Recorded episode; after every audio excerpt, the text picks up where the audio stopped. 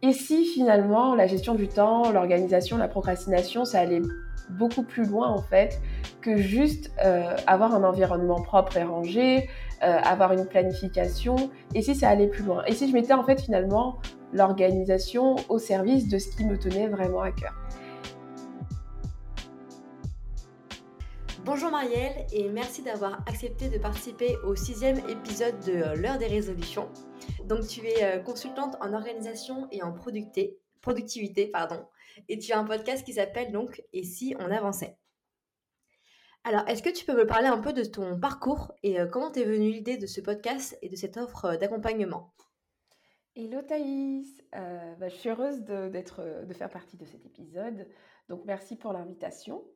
Alors, euh, comment mon parcours, waouh, euh, tu veux que je commence par euh, Parce que, tu vois, est-ce que je commence à te parler de mon bac ou... Bah oui, tu peux me parler un peu de tes études et puis de, voilà, de, ce qui t'a poussé, ce qui t'a motivé à te lancer dans cette, dans cette je vais y arriver, dans cette expérience de, d'accompagnement. D'accord. Alors en fait, bah, rien à voir avec mes études, hein, ce, métier de consultante en organisation et en productivité, puisqu'à la base, je me destinais déjà au départ à être technicienne de laboratoire. Bon, après, j'ai quand même rebondi, c'est que je me suis rendu compte que ce n'était pas du tout un métier qui me plaisait finalement tant que ça. Alors, je me suis orientée, effectivement, j'ai fait, j'ai commencé à toucher à l'organisation dans mon parcours, donc j'ai bifurqué vers un, des études en fait en management de la qualité. Je ne sais pas si tu connais cette discipline, mais euh, en fait la, qualité, c'est un métier en fait où tu développes des démarches d'amélioration continue au sein d'entreprise. Donc euh, tu vois, on est clairement dans l'organisation, mais du coup à une échelle euh, plutôt bah, qualitative et au niveau d'une entreprise. Donc par exemple, tu vois, ce métier il se base sur sur ce qu'on appelle la roue de Deming. Et cette roue, c'est planifier, faire, améliorer. Et, en fait, tu, roules, tu, fais cette roue à chaque fois au quotidien. Et c'était ma mission, en fait. J'aidais les entreprises à respecter les normes, à créer des procédures pour être dans les normes, à créer des process. Donc, j'étais quand même dans l'organisation. Et parce que c'était quelque chose qui me plaisait vraiment. Donc, j'ai terminé avec un master en management des organisations. Et à côté, du coup, de, de, mon, de mon métier de salarié, puisque j'ai fini par être responsable qualité, je ressentais encore une fois le besoin d'avoir un projet à côté puisque j'ai toujours été fan en fait de, de projets en tout genre. Donc euh, même quand j'étais euh, salariée, j'ai par exemple géré des équipes de bénévoles dans des associations. J'ai toujours été très active en fait euh, parce que j'aime rendre fructueux mon temps, bien que je ne suis pas du genre à dire qu'il faut absolument tout le temps faire quelque chose, mais j'étais quelqu'un qui était très active quand même. Et du coup, en 2017, tu vois, je me posais des questions sur ce que je pouvais faire à côté de mon, de mon travail parce que mine de rien, même si je faisais pas mal de choses, j'ai fait un constat, c'est que tout ce qui me challengeait vraiment, donc tout ce qui me faisait vraiment sortir de ma zone de confort, je ne le faisais pas vraiment. Donc, euh, par, exemple, euh, créer un blog justement sur cette passion que j'avais pour la gestion du temps, mmh. c'était quelque chose qui m'intéressait, mais je ne le faisais pas depuis un moment parce que c'était assez inconfortable. Euh, de, voilà, tu te prends pour qui en fait pour aller publier euh, du contenu. Donc j'avais quelques croyances limitantes, etc. Et euh, en 2017, voilà, j'ai eu ce, déclic et je me suis dit non, Marielle, ça suffit en fait. C'est bien beau d'être organisé, mais j'ai envie de voir l'organisation comme un autre, comme, enfin, j'ai envie de voir l'organisation autrement en fait. Et si finalement la gestion du temps, l'organisation, la procrastination, ça allait beaucoup plus loin en fait que juste avoir un environnement propre et rangé, avoir une planification, et si ça allait plus loin? Et si je mettais en fait finalement l'organisation au service de ce qui me tenait vraiment à cœur? Et, et c'est là où j'ai vraiment eu un déclic. Donc du coup, c'était à la fin de, cette année 2017, et ce qui a donné naissance du coup en 2018 à Et si on avançait? qui, a qui est une question en fait que je me posais à moi-même, parce que j'avais beau être organisée, tu vois, il y a une différence entre être organisé et avancer réellement, tu vois? Et c'était une question que je me posais et je me suis challengée justement à sortir de ma zone de confort en lançant ce projet pour embarquer également plusieurs personnes avec moi. C'est pour ça que ça s'appelle Et si on avançait? Parce que je me disais que, ok, je vais partager des conseils en organisation et en productivité, mais je vais, je vais aller bien au-delà en fait. Ce que je veux, c'est que vraiment les personnes arrivent à, sortir de leur zone de confort et à vraiment... bah, passer à l'action pour ce qui leur tient vraiment à cœur. Et donc, c'est comme ça qu'est né Et si on avançait? Donc, au début, c'était plutôt du blogging. Ensuite, j'ai évolué avec le podcast. Donc, Et si on avançait, puisque je me suis rendu compte que l'écrit, c'était pas du tout mon dada. J'aime pas du tout ça. Alors, je le fais encore un peu, mais c'est vraiment pas mon truc. Donc, j'ai lancé le podcast du coup à la fin de l'année 2018. Et puis, la, la, communauté, ici on avançait, elle a bien grandi sur Instagram. Et puis voilà, à la fin de, de l'année 2018, je commençais à avoir quelques demandes. Bon, ça va, le contenu gratuit. Aujourd'hui, il y a pas mal d'informations de disponibles sur le net. Mais honnêtement, on a besoin parfois d'accompagnement, de formation concrète, de tout restructurer parce que tout est en vrac. Et je commençais à avoir des demandes en fait de ma communauté et c'est ce qui m'a donné envie du coup de, de commencer à proposer autre chose en fait que, que le podcast. Et j'ai lancé du coup ma première formation. Mais avant ça, en fait, je savais pas du tout que ça répondrait à un besoin euh, et que c'était carrément un métier. Donc, c'est au fil de l'eau que j'ai découvert d'autres personnes qui, exerçaient ce métier. Et, euh, et du coup, au fur et à mesure, voilà, ça commençait à m'intéresser. J'ai lancé une première offre. J'ai fini par démissionner pour me consacrer à temps plein euh, sur et si on avançait pour parce que l'entrepreneuriat me faisait de l'œil aussi pas tant que je n'aimais pas mon boulot parce que tu vois quand même j'étais pas complètement à côté de la plaque j'étais dans un métier où où je retrouvais l'organisation qui me plaisait mais quand même, on va pas se mentir, le, format entrepreneur, euh, le fait de pouvoir gérer mon temps comme je veux, de ne pas avoir aussi euh, d'obligations géographiques, tout ça, ça m'intéressait bien. Et donc, j'ai vu cette opportunité. Et, euh, et, je me suis lancée du coup à temps plein à mon compte, donc en octobre 2020, tu vois, c'est assez récent. Ok. Voilà, voilà un peu mon parcours. et d'ailleurs, bah, ce, grand saut dans l'entrepreneuriat en, en, début 2020, comment, ça, comment tu l'as senti? Comment tu, euh, tu l'as vécu? Euh, J'imagine que tu l'as préparé bien en amont. Euh, voilà. Quels, sont, quels ont été tes ressentis là-dessus? Alors voilà, c'est tout chaud, tu vois. Donc ouais. non, c'était pas préparé bien en amont. Si tu veux, j'ai commencé l'année 2020 en me disant que j'allais j'allais quitter mon emploi peut-être en 2022, peut-être. Donc je, devais prendre mon temps. Sauf que, bah, en fait, ça allait beaucoup plus vite que ce que je pensais. Quand on met le pied là-dedans, c'est-à-dire qu'on commence à vendre sa première formation, qu'on voit que ça fonctionne, que ça répond à un besoin, c'est impossible de se dire qu'on va attendre, en fait. En tout cas, moi, c'était impossible pour moi. Aujourd'hui, tu vois, j'ai un contexte où euh, j'ai pas trop à perdre. C'est que euh, je suis mariée, mais j'ai pas encore d'enfants, donc j'ai pas j'ai pas de risque en fait par exemple de, de, mettre de mettre à mal mes enfants si j'arrête de travailler tu vois euh, j'avais pas j'avais le soutien aussi de mon mari, donc ça c'était important pour moi, de ma famille, de mes proches, et euh, j'avais un peu épargné parce qu'en fait moi j'ai dû démissionner sachant que euh, il n'y avait pas de possibilité de rupture conventionnelle, donc c'était, c'était vraiment risqué. Mais le fait d'avoir d'avoir lancé une première offre et d'avoir vu que ça, ça, pouvait fonctionner, je me suis dit allez, je tente le tout pour le tout voilà, je vais juste essayer de faire de mon mieux durant un an et, voir si c'est viable tout simplement. Et euh, c'était pas facile en fait. Là, j'en parle avec du recul, mais c'est parce que j'ai, c'est, un peu derrière moi, mais c'était hyper stressant. Euh, c'est, c'est pas évident finalement de laisser un peu quelque chose. Euh, moi, j'ai pas le dégoût du salariat comme certaines personnes. Euh, ça allait bien, tu vois. Donc, je, c'était vraiment challengeant pour moi de me dire, bah, je vais me mettre dans l'inconfort pour, pour aller plus loin que ce que je connais. Donc c'était challengeant, mais, euh, mais, euh, mais c'est une belle aventure parce que du coup, tu vois, depuis le mois d'octobre 2020, je suis à mon compte et je découvre vraiment ce que c'est que d'être à son compte. Et c'est pas, c'est pas tous les jours vraiment euh, évident parce que tu es tout le temps en proie au, doute, tu vois, c'est hyper challengeant finalement que tout repose sur toi. Il y a plein de patrons qui te donnent des objectifs et puis au pire, si tu les atteins pas, bon, allez, tu peux. Enfin, c'est rare de te faire virer pour ça, mais en Bien sûr gagner mes objectifs, mais là, tout repose vraiment euh, sur ton dos, que ce soit euh, la communication, surtout quand tu es dans une micro-entreprise, que tu débutes, que tu n'as pas forcément euh, envie de déléguer. Enfin, c'est pas une question d'envie, mais moi, je délègue pas encore parce que je préfère investir ce que je gagne ben, pour ma formation. Donc, aujourd'hui, j'arrive à me dégager du temps pour gérer l'ensemble des activités de mon business. Ça viendra après, mais tu vois, c'est quand même assez solitaire. Mmh, donc mmh, voilà, mmh. tu découvres la solitude de, l'entrepreneur, tu découvres également bah, les challenges, le fait de toujours se renouveler, d'être face à ses doutes tout le temps aussi, parce que c'est pas parce que ça fonctionne que, que, que, que, ça va, parce que du coup, tu dois te projeter. Et l'entrepreneuriat, il n'y a rien de plus instable, tu vois, pour quelqu'un qui aime se projeter. Donc voilà. Et puis en même temps, tu te rends compte que ouais, c'est possible en fait. Tu vis de ta passion. c'est dingue. tu as, des personnes qui, qui, font appel à toi, qui font appel à tes services, qui sont contents, qui ont des résultats. Donc, c'est un peu les, sont les, un peu les, les montagnes russes émotionnel, mais c'est une, une aventure vraiment enrichissante, tu vois. ok, super. Et, mmh, et si je venais vers toi, par exemple, en te disant, voilà, je veux être plus productive, je veux être plus organisée, qu'est-ce que tu me conseillerais de, bah, faire pour commencer, en fait, pour commencer une démarche plus productive et plus organisée? Bah, moi, je te conseillerais déjà de savoir pourquoi tu aimerais être plus productive et organisée. Parce que tu vois, même dans mon parcours, comme, comme je te l'expliquais, ça, ça a eu, ça a fait la différence en fait. Le fait de donner du sens à ce que je faisais.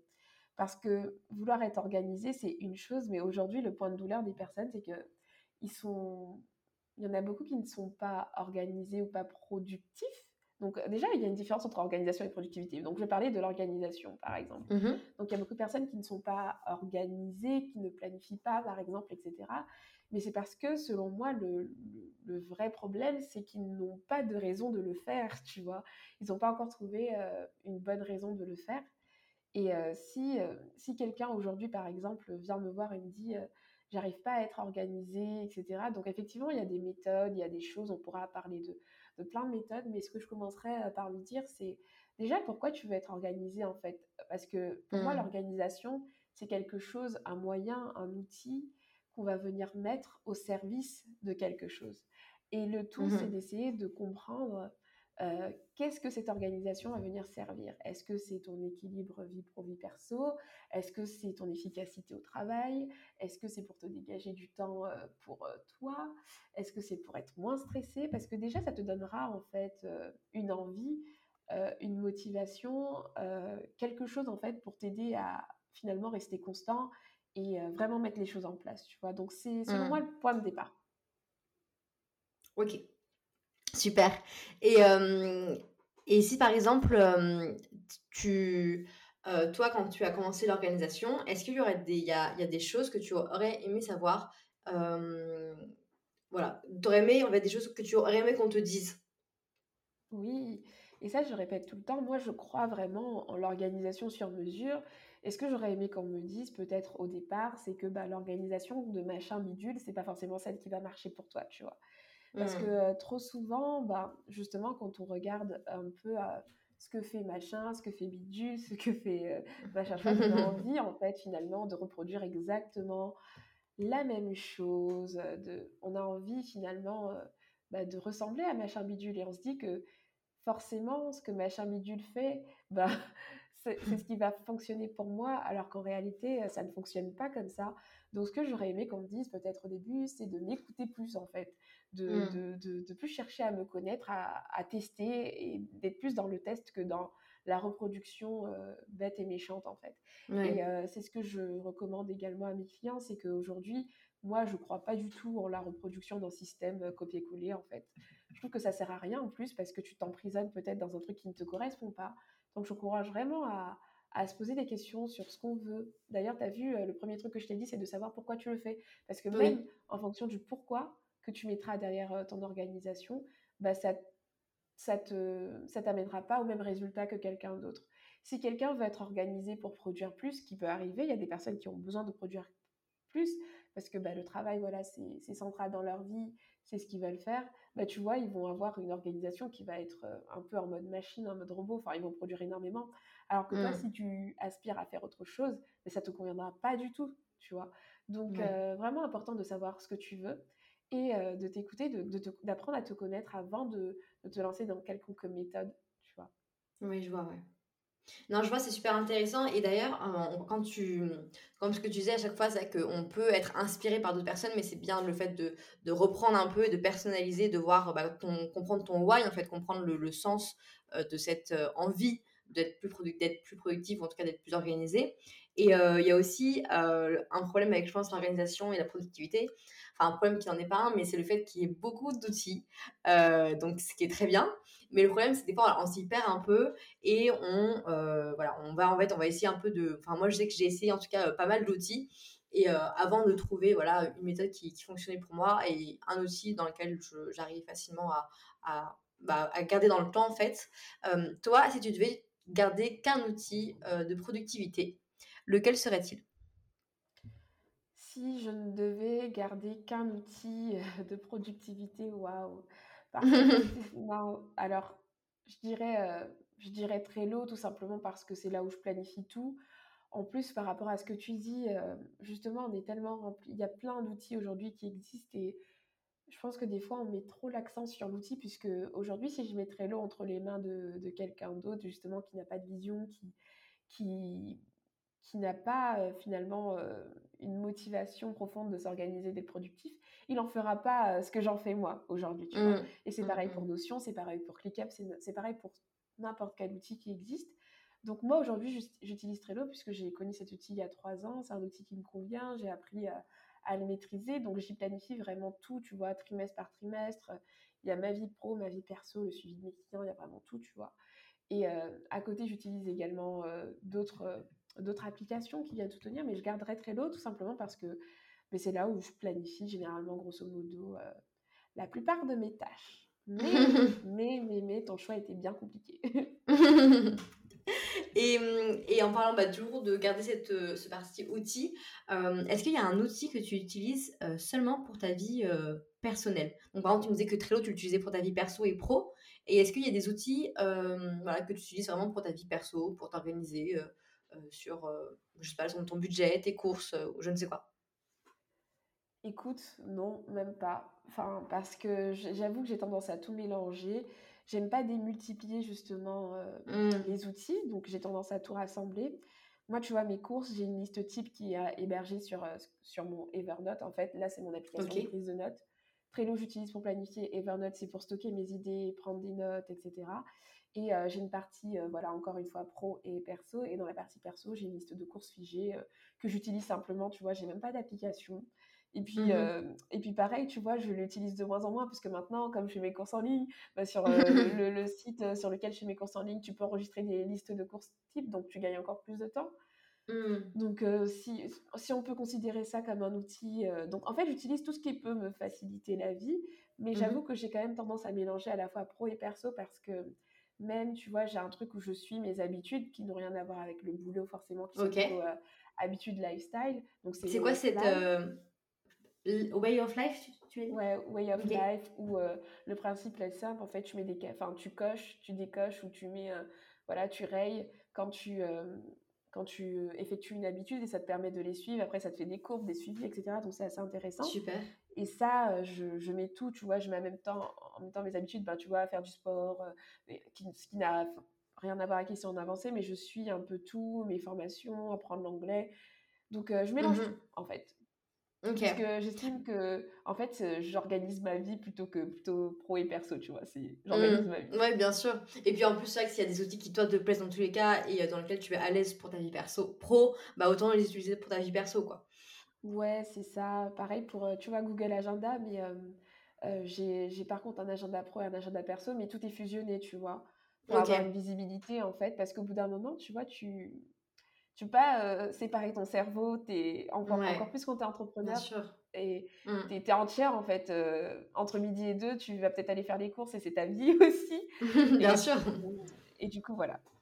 Ouais, ouais, bien sûr. Mais c'est vrai que moi, bah, moi, par exemple, pour le coup, j'ai trois agendas. Donc, j'ai l'agenda bah, de mon salariat, mon agenda de mon podcast et mon agenda perso. Et c'est vrai que c'est un peu compliqué parce que du coup, il faut, faut, faut, avoir un peu une vision globale Mmh. Et Moi, j'ai besoin d'une vision globale, vraiment. Ouais. Ce que mmh. je recherche. Donc, je peux séparer des thématiques. Tu vois, comme là, je fais planification et prise de notes.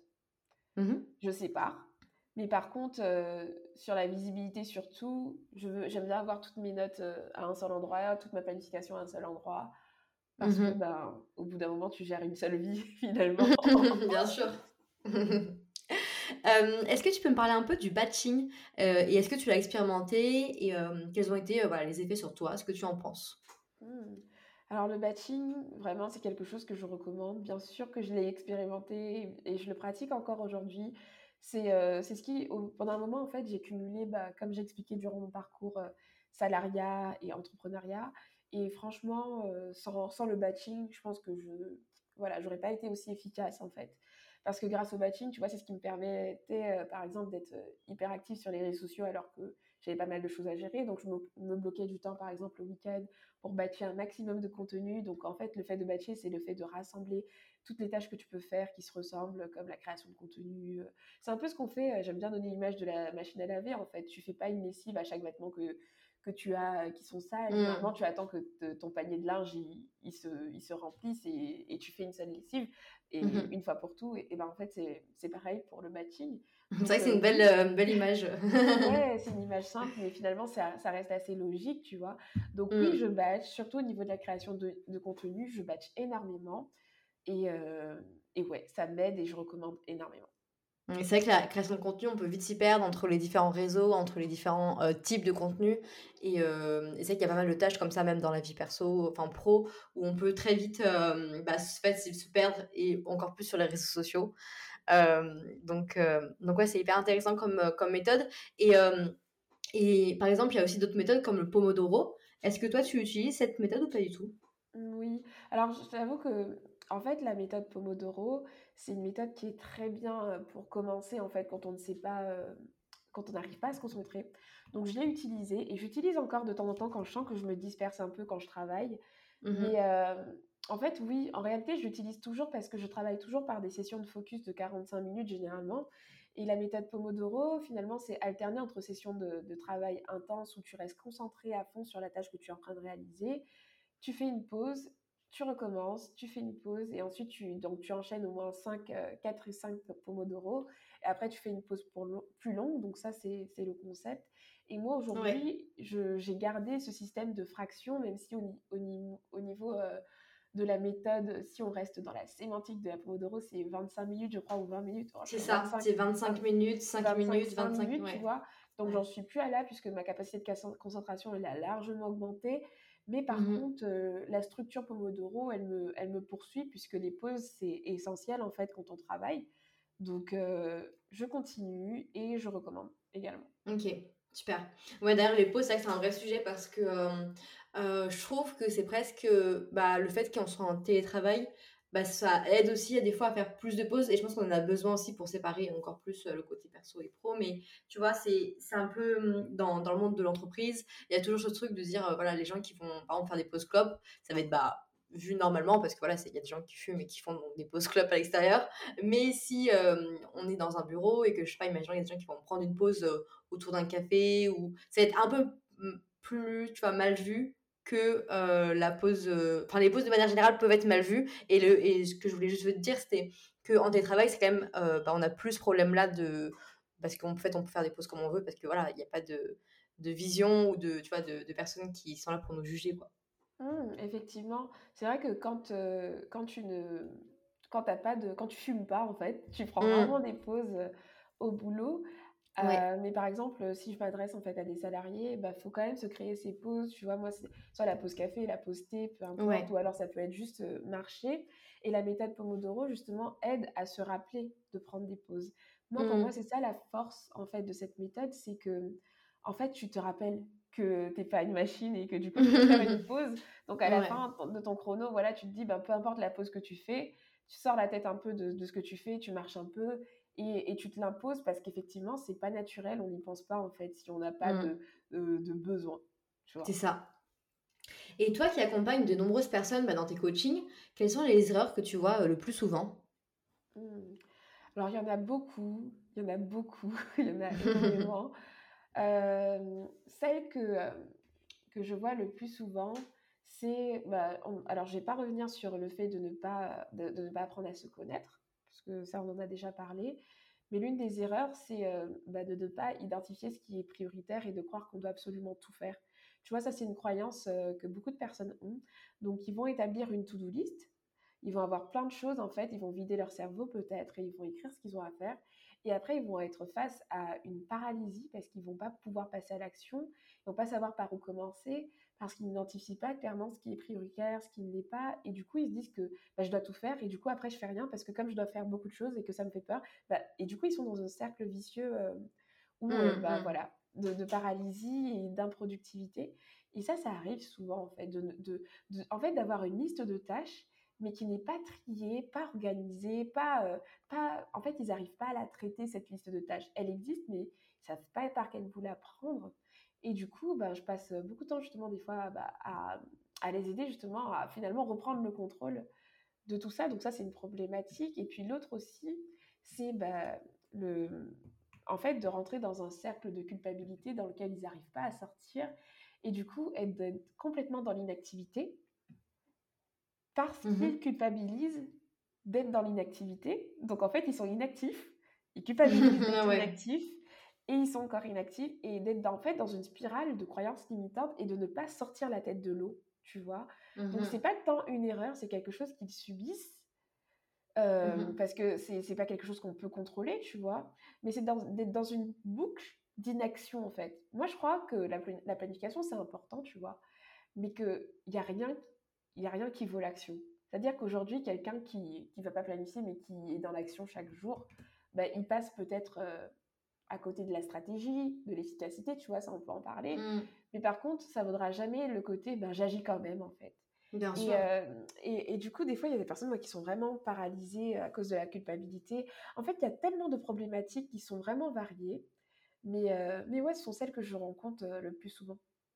Oui, c'est vrai que souvent, enfin, quand on, des fois, on essaie tellement de bien s'organiser et tellement, on a tellement envie de bien faire les choses et de planifier, de prévoir plein de choses qu'au final, en fait, on fait rien. Et au moment de, de passer à l'action, en fait, on est perdu parce qu'on sait plus ce qu'il faut faire en premier, on ne connaît plus nos priorités, quoi. Exactement. Et ça, c'est souvent ce flou artistique-là euh, que je traite et que j'aime trop traiter. Il y a aussi bah, le, le principe aussi à tout ce qui est procrastination, je vais y arriver. Ouais, il, est, il est compliqué hein, ce mot. il est compliqué. Et euh, et c'est vrai que des fois, ça, ça, arrive à tout le monde hein, de procrastiner, et moi, moi aussi.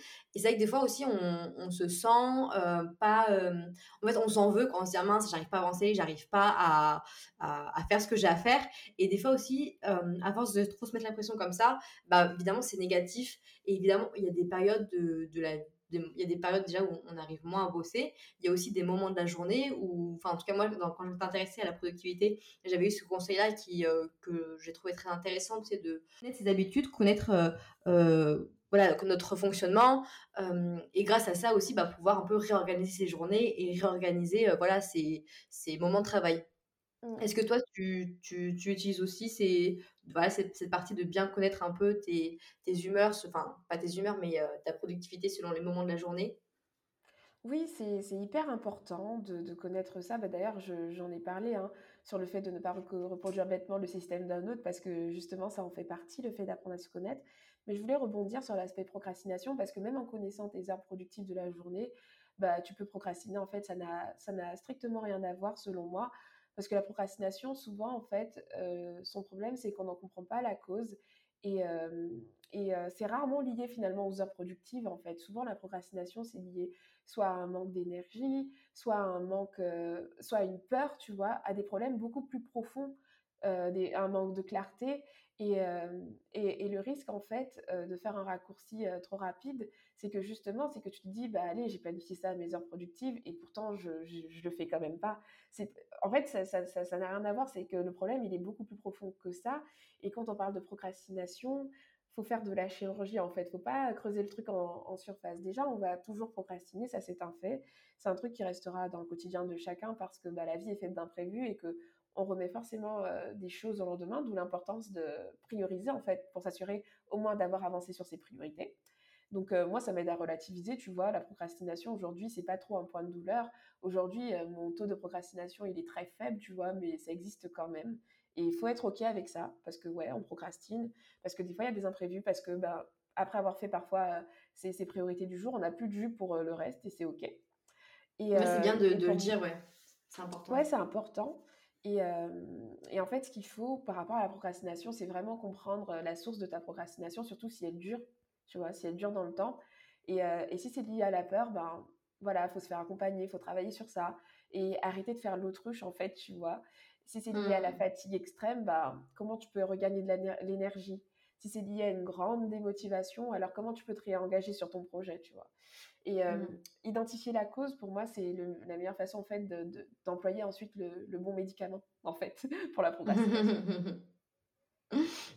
Super. Et, et, dans les principes un peu là que j'avais, enfin que j'avais noté sur les, la productivité, il y a le principe des, du 80-20. Est-ce que tu peux nous en parler? Alors le principe 80-20, c'est quelque chose qui, qui peut s'appliquer dans n'importe quel domaine en productivité. C'est la clé en réalité, c'est de se dire que en fait, dans tout ce que vous faites, si admettons que votre vie, votre projet, c'est un 100%, ben finalement, il y a que 20% de ce que vous allez pouvoir faire qui va apporter 80% des résultats. Et c'est un peu pareil dans plein de choses. J'aime bien donner l'image aussi d'une entreprise qui a plusieurs produits. Il y a toujours un ou deux produits phares en fait qui rapportent le plus mmh. de résultats et puis d'autres produits qui rapportent le reste. Et euh, en termes de productivité, si on, se met euh, dans le mode travail, c'est que en fait sur votre to-do list ou dans votre liste de choses à faire, il y a toujours en gros 20% euh, des tâches même s'il ne faut pas s'attacher aux 20%, hein, c'est à la louche, hein, c'est pas, pas précis, mais il y a 20% des tâches que vous réalisez qui vont avoir un impact vraiment sur votre business, sur votre chiffre d'affaires, sur votre efficacité au travail, euh, peu importe le domaine dans lequel vous travaillez. Et cette règle en productivité, elle sert tout simplement à aller à l'essentiel et à se forcer à identifier en fait quelles sont les 20% des tâches qui vont générer le plus de résultats. Cette loi, finalement, elle aide à mettre l'accent non pas sur euh, la quantité, donc les fameux 100%, mais plutôt résultat, en gros. Mmh. Donc, identifier euh, ce qui va plutôt avoir le plus d'impact pour mettre son énergie là-dessus. Et le reste, après, ce sera secondaire. C'est pas qu'on oublie complètement, mais les 20%, ça va être la priorité. Donc voilà comment je peux, je peux l'expliquer simplement. Et ça, du coup, c'est une loi qui peut s'appliquer quand vous planifiez, quand vous priorisez, vraiment un peu partout. Pour moi, le principe 80-20, c'est plus un état d'esprit qu'un truc qu'on applique bêtement. C'est toujours mmh. l'avoir en tête, toujours avoir la notion de résultat en tête au quotidien. Super. Euh, bah, écoute, merci beaucoup. Pour, euh, pour finir cette, euh, cet épisode, j'aimerais juste que tu me parles un peu de, de tes lectures, de, de, tes livres, de podcasts, bah, soit pour aller plus loin sur le sujet, ou voilà, des, des sujets des, qui t'ont intéressé ou qui t'ont inspiré. Yes. Alors, tu as parlé au pluriel. Bon, moi, j'avais Déjà, j'ai un livre que j'aimerais partager. Il n'est pas très connu parce que c'est quelqu'un que j'ai rencontré sur Instagram, donc qui, qui a haute, enfin c'est une auto-édition, donc tu vois, c'est pas un livre hyper connu, mais mmh. pourtant, je trouve que c'est une pépite et je l'ai interviewé moi-même sur mon podcast. C'est Xavier Klein. Il a fait un livre qui s'appelle Réveil matinal, vie maximale. Qui va un peu à l'encontre du Miracle Morning, tu vois? Mmh pas à l'encontre, mais c'est complètement différent. Et moi, j'avais testé à l'époque le Miracle Morning et c'était quelque chose qui ne me convenait pas du tout en fait. Et mmh quand j'étais tombée sur le compte Instagram de, de, ce mec, je me suis dit, ah ouais, sa vision, elle me parle plus en fait, plutôt un matin sur mesure. Et puis, il parle énormément de discipline, le fait, en fait, il dépeint également la situation actuelle aujourd'hui où, par exemple, on est hyper distrait, on n'a plus envie de, de, sortir de sa zone de confort, on aime le confort. En fait, mmh. il, il, dénonce pas mal de choses c'est un livre très très cru parfois. Il tutoie en plus le lecteur, donc c'est vraiment une discussion. Mmh. Mais je pense que c'est un livre qui peut créer en fait des déclics chez, chez, chez les lecteurs en fait. D'ailleurs, la plupart des mmh lecteurs qui témoignent en fait quand on, peut voir sur Amazon, bah, ils vivent des momentum en fait dans leur vie, ça, change complètement. Et du coup, je pense que c'est un livre qui mérite d'être lu et qui mérite d'être connu, donc je souhaitais en parler. Super, ça a l'air super intéressant et pour le coup, bah, c'est vrai moi, la Miracle Morning, bah, j'ai sorti en fait un épisode hier euh, là-dessus, qui est mon premier épisode solo, où je parle en fait de, de mon test de la Miracle Morning euh, pendant six mois. Et, euh, et, voilà, bon, je vais pas forcément tout dire, mais en tout cas, ce qui s'est passé, c'est que j'ai voulu, il y a un an et demi, suivre la vraie méthode du Miracle Morning, qui, comme toi, n'a pas du tout fonctionné, pas adapté. Et voilà, j'ai abandonné, j'ai laissé tomber. Et en fait, après un an, j'ai réussi à bah, retrouver donc une routine sur mesure qui, là, voilà, m'apporte beaucoup. Donc, c'est marrant que t'en parles aujourd'hui. J'ai bah, bah, pareil en fait, j'avais fait un épisode où moi je suis assez bonne élève, donc on me donne une méthode, j'ai appris que ça fonctionnait pas. Et c'est vrai qu'en découvrant le compte de ce coach-là, bah, sa méthode réveil matinal, vie maximale, bah, elle offre plus de flexibilité et puis c'est aussi une vision de vie en fait, comme je disais, donner du sens à ce qu'on fait. Et mmh je trouve qu'il laisse la place justement au lecteur de créer en fait sa propre vision de, de, de la routine matinale, de, de son style de vie, etc., du fait de se lever tôt, etc. Euh, et, je recommande vraiment. Super. Super. Est-ce que tu avais d'autres, euh, une autre euh, chose en tête ou, pas forcément? Non, pas forcément, parce qu'en fait, il existe tellement de choses, tu vois, que Je ne savais pas comment sélectionner. Et c'est pour ça que j'ai parlé d'un livre qui n'était pas trop connu parce que, comme ça, euh, aujourd'hui, si vous tapez sur Internet euh, livre, productivité, etc., vous allez trouver tellement de choses. Mais je sais mmh. que celui-là, celui-là il apparaîtra pas forcément. Donc, c'est pour ça que je voulais le partager. Non, bah c'est super, c'est un super partage et, euh, et, je, vais, je vais me renseigner, je vais, je vais, le, je vais le lire, je pense. Tu me donnes envie. je le recommande en tout cas. en tout cas, Marielle, merci beaucoup pour, euh, pour euh, encore une fois d'avoir accepté de participer au podcast et une discussion super intéressante avec la productivité. Ça peut très vite être un sujet, bah, en fait, c'est très beau en fait au final, mais ça peut être très angoissant et on peut des fois mal faire. Et, et, merci pour tes super conseils, je pense que ça, ça va aider beaucoup de monde. Bah, merci Thaïs pour l'invitation, c'était une discussion très sympa. merci Marielle. Si cet épisode vous a plu, n'hésitez pas à le partager autour de vous, mettre 5 étoiles sur votre application préférée de podcast et suivre le compte Instagram L'heure des résolutions.